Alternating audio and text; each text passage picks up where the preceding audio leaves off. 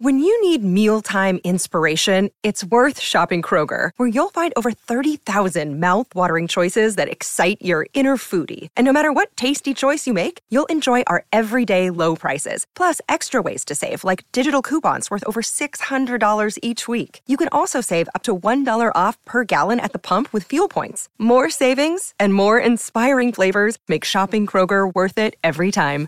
Kroger, fresh for everyone. Fuel restrictions apply.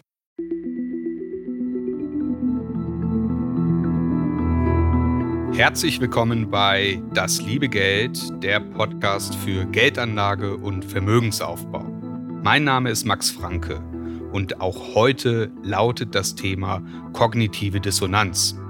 In der letzten Folge sprach ich darüber, was kognitive Dissonanz ist, wie sie entsteht und über das Spannungsfeld von kognitiver Dissonanz und unseren Entscheidungen als Verbraucher.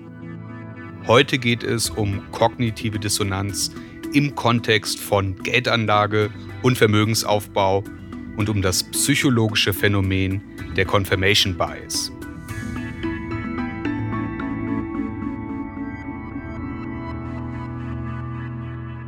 Nochmal zur Wiederholung. Kognitive Dissonanz beschreibt ein Gefühl, das auftreten kann, wenn wir mit Informationen konfrontiert werden, die im Widerspruch zu unseren Meinungen und Überzeugungen oder auch zu einer früheren Entscheidung stehen. Dieses Gefühl möchten wir auflösen. Wir möchten nicht im Widerspruch zu früheren Entscheidungen oder Meinungen agieren. Es gilt, das Selbstbild zu bewahren. Im Kontext der Geldanlage ist mein Selbstbild, ich bin ein guter Anleger, ich treffe rationale Entscheidungen und ich handle klug. Das steht im Widerspruch mit Erkenntnissen wie, da habe ich ganz schön Mist gebaut oder da habe ich die Situation nicht verstanden oder falsch eingeschätzt. Und wenn ein solcher Widerspruch auftritt, dann werden Informationen vielleicht ausgeblendet oder ignoriert, um nicht einzugestehen, dass eine frühere Entscheidung schlecht war. Oder es wird mit dem Zufall argumentiert. Es konnte ja keiner ahnen, dass XY passiert. Wenn Informationen ausgeblendet oder Fakten verkannt werden, dann kann das zu schlechten Investitionsentscheidungen führen. Und wir nehmen uns die Chance, aus Fehlern zu lernen. Und das ist ein Problem, denn ein zentraler Aspekt des erfolgreichen Investierens ist es, aus Fehlern zu lernen. Doch wenn ich nicht akzeptiere, dass eine Entscheidung schlecht war, wenn ich Ereignisse fälschlich dem Zufall zuschreibe, um die Qualität meiner Entscheidung nicht zu hinterfragen, dann werde ich Fehler nicht erkennen. Ich werde nicht aus ihnen lernen und sie womöglich in Zukunft wiederholen. Es gibt verschiedene Möglichkeiten, wie sich kognitive Dissonanz bei Investoren äußert beziehungsweise in welchen Situationen Anleger kognitive Dissonanz erleben. Ein Beispiel ist das Festhalten an verlustreichen Anlagen, über die ich bereits in Folge 2, wenn die Börsen beben, gesprochen habe.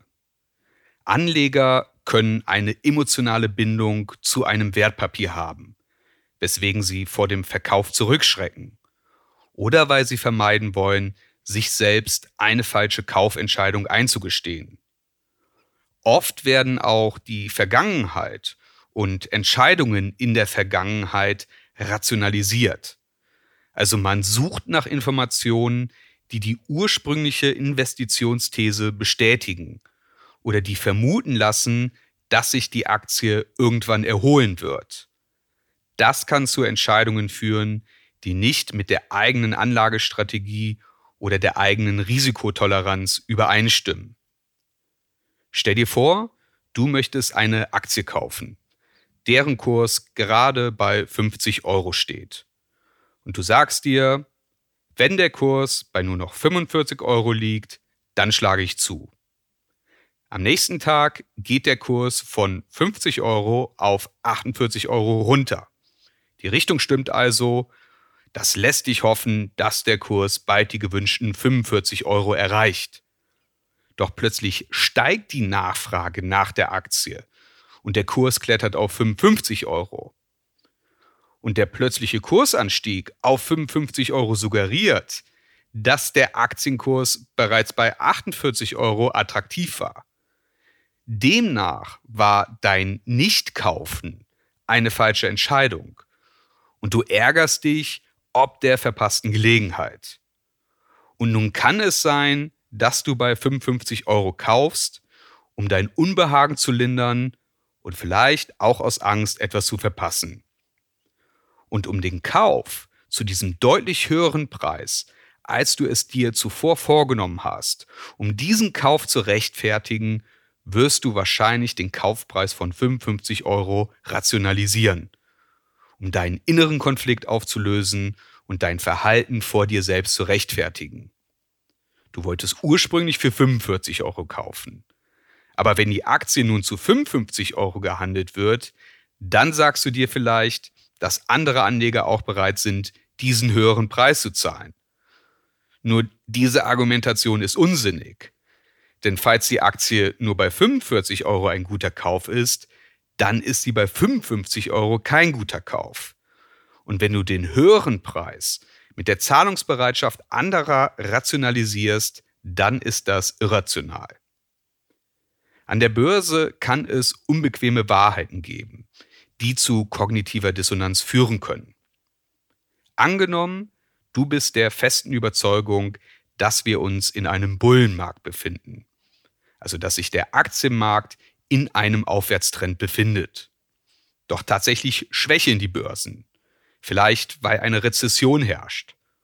Oder du bist der Meinung, dass die Aktie eines Unternehmens so richtig abgehen wird, weil das Unternehmen an einem ganz großen Ding dran ist. Doch tatsächlich verheißen die Geschäftszahlen nichts Gutes. Du wirst also mit Informationen konfrontiert, die deiner Überzeugung zuwiderlaufen. Dann kann es sein, dass du diese unbequeme Wahrheit nicht anerkennen möchtest und es kann passieren, dass du deine Meinung erst änderst, wenn sie durch wirklich nichts mehr zu rechtfertigen ist. Doch bis es soweit ist, dass du deine Meinung änderst, lässt du Beweise und Argumente, die nicht deiner Meinung entsprechen, an dir abprallen. Dann kann es zu selektiver Wahrnehmung kommen, sogenannter Confirmation Bias oder zu Deutsch Bestätigungsfehler. Und das meint, dass du Informationen und Fakten nicht unvoreingenommen verarbeitest. Du suchst nach Informationen, die deine Sicht der Dinge bestätigen. Und Informationen, die deinen Meinungen und Überzeugungen nicht entsprechen, die wischst du beiseite. Vielleicht tust du sie als irrelevant ab, vielleicht versuchst du sie zu entkräften oder du ignorierst sie komplett.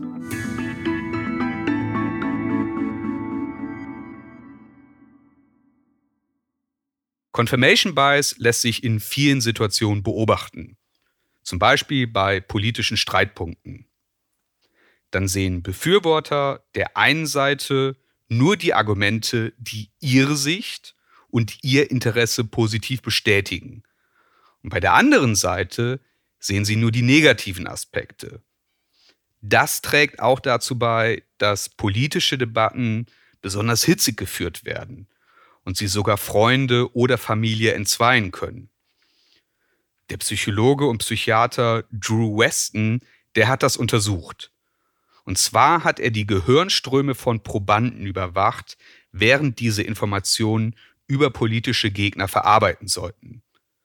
Und dabei zeigte sich, dass wenn sie Informationen erhielten, die ihrer eigenen politischen Überzeugung widersprachen, dann schalteten sich die logischen Bereiche des Gehirns regelrecht ab.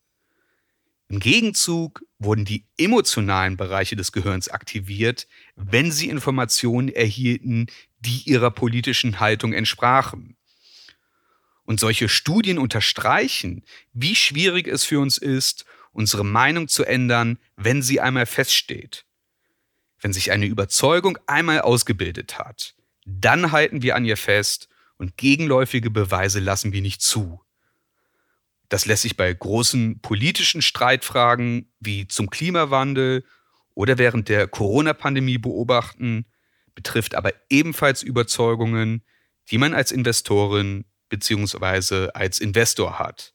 Falsche Rationalisierungen führen dazu, dass die eigene Wahrnehmung immer mehr verzerrt wird und der Weg zurück aus dem Tunnel, in dem man sich manövriert hat, der wird immer schwieriger. Und Confirmation Bias führt dazu, dass Nachrichten, die man sehen will, gesucht werden und Nachrichten, die man nicht sehen will, die werden ignoriert. In Zusammenhang mit Confirmation Bias ist auch der sogenannte Semmelweis-Reflex interessant. Und der beschreibt die Tendenz, neue Beweise oder neues Wissen abzulehnen, wenn sie den bestehenden Überzeugungen widersprechen. Ignaz Semmelweis war ein ungarischer Arzt, der im 19. Jahrhundert in Wien praktizierte. Und er fand heraus, dass die Sterblichkeitsrate bei gebärenden Frauen um das Zehnfache sank, wenn sich die Ärzte zwischen den Patienten und nach Autopsien die Hände mit einer Chlorlösung wuschen. Doch diese Erkenntnis wurde von der Ärzteschaft abgelehnt und als spekulativer Unfug abgetan. Auch hier ist ein Grund kognitive Dissonanz. Denn diese Erkenntnis würde ja bedeuten, dass die Ärzte durch hygienische Nachlässigkeit eine direkte Verantwortung für den Tod der ihnen anvertrauten Patienten haben könnten. Und infolgedessen starben viele Tausende von Frauen noch viele Jahre lang unnötig. Was kannst du tun, um kognitiver Dissonanz und Confirmation Bias bei deinen Geldentscheidungen zu begegnen? In ihrem Buch Mistakes Were Made, but Not by Me empfehlen die Sozialpsychologen Tavris und Aronson, dass wir unsere Handlungen eher leidenschaftslos betrachten sollten. So als wenn wir jemand anderes beobachten. Dann haben wir eine Chance, unser Verhalten zu verändern und aus dem toxischen Kreislauf von Handlung, gefolgt von Selbstrechtfertigung, gefolgt von noch engagierterem Handel, dann können wir aus diesem Kreislauf ausbrechen dann schaffen wir einen Abstand zu unseren Gefühlen und zu unseren Reaktionen. Dann können wir hinterfragen, ob der Kauf einer bestimmten Aktie wirklich gut war, beziehungsweise ob das aus heutiger Sicht immer noch eine gute Entscheidung wäre.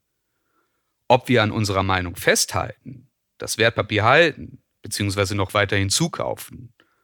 Oder ob wir die vielleicht neuen Fakten anerkennen und uns eingestehen, dass es an der Zeit ist, nun wirklich zu verkaufen und dem schlechten Geld kein gutes Geld hinterherzuwerfen.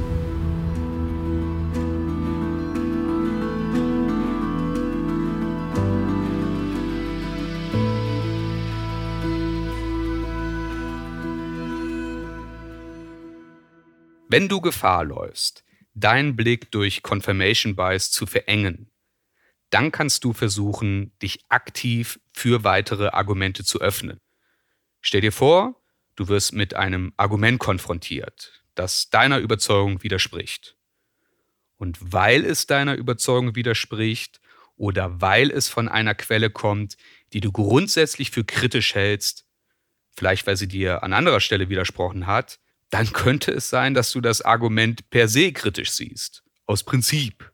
Dann könntest du dir die Frage stellen, wie würde ich mit dem Argument umgehen, wenn es mich in meiner Auffassung bestätigen würde? Du kannst auch eine alternative Investmentthese aufstellen und dann nach Argumenten für und gegen sie suchen. Also wenn du zum Beispiel der Meinung bist, dass die Produkte eines Unternehmens in einer alternden Gesellschaft gefragt sein werden, könntest du die These aufstellen, dass technologische Entwicklungen die Lösungen des Unternehmens in Zukunft obsolet machen. Eine weitere Möglichkeit ist, dass du bewusst Personen und Nachrichtenquellen mit anderen Meinungen aufsuchst. Du dich sozusagen dazu zwingst, dich mit ihrer Argumentation auseinanderzusetzen. Das kann abseits des Investierens ebenfalls eine wertvolle Übung bei der politischen und gesellschaftlichen Meinungsbildung sein. Deutschland hat eine pluralistische Medienlandschaft, doch die meisten von uns werden vornehmlich diejenigen Medien konsumieren, die ihren eigenen Überzeugungen entsprechen, die sie also in ihrem Weltbild bestätigen. Das ist angenehm, Da setzt man sich eher wenig Widersprüchen aus und man wird darin bestätigt, dass man mit seiner Sicht der Dinge schon ziemlich richtig liegt. Doch eigentlich sollte man es genau andersrum machen und die eigene Blase bewusst verlassen. Doch das ist halt anstrengend. Im Kern geht es bei kognitiver Dissonanz um ein psychologisches Hindernis, nämlich um den Glauben, dass Fehler ein Beweis für Inkompetenz und Dummheit sind.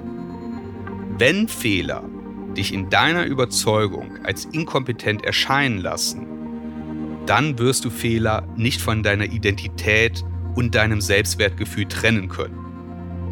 Wir sagen gerne, dass man aus Fehlern lernen muss, aber insgeheim glauben wir nicht daran, dass Fehler okay sind. Auch wenn es schwerfällt, sich das einzugestehen, Fehler gehören zum Investieren dazu. Wenn ich als kluger und grundsätzlich rational handelnder Mensch einen Fehler begehe, dann bleibe ich ein kluger und grundsätzlich rational handelnder Mensch. Ein Fehler bleibt ein Fehler. Ein Fehler passiert und das muss mich nicht in meinem Selbstbild durchrütteln. Wenn ich den Fehler identifiziere, dann kann ich konstruktiv damit umgehen und daraus lernen. Man kann es auch mit Thomas Edison halten. Der forschte jahrelang an der Glühbirne, bis er endlich den Durchbruch erzielte und auf seine zahlreichen missglückten Versuche angesprochen, da soll er gesagt haben, ich habe nicht versagt, ich habe nur 10.000 Wege gefunden, die nicht funktionieren. Und nach der Lesart solltest du Fehler nicht als persönliches Versagen werden, als Dinge, die es zu leugnen oder zu rechtfertigen gilt, sondern als unvermeidlichen Aspekt des Lebens, der uns dabei hilft, unsere Arbeit zu verbessern bessere Entscheidungen zu treffen und zu wachsen. Damit endet Folge Nummer 2 über kognitive Dissonanz. Heute über die Auswirkungen derselben, über unser Denken und Handeln in Fragen der Geldanlage. Ich hoffe, dass du den ein oder anderen Gedanken für dich mitnehmen konntest und ich würde mich sehr darüber freuen, wenn du den Podcast auf den üblichen Podcast-Plattformen abonnierst und bewertest und ihn all denjenigen empfiehlst, für die der Podcast ebenfalls spannend sein könnte. Nächste Woche gibt es eine neue Folge und darin beschäftige ich mich mit Aktienrückkäufen. Bis zum nächsten Mal.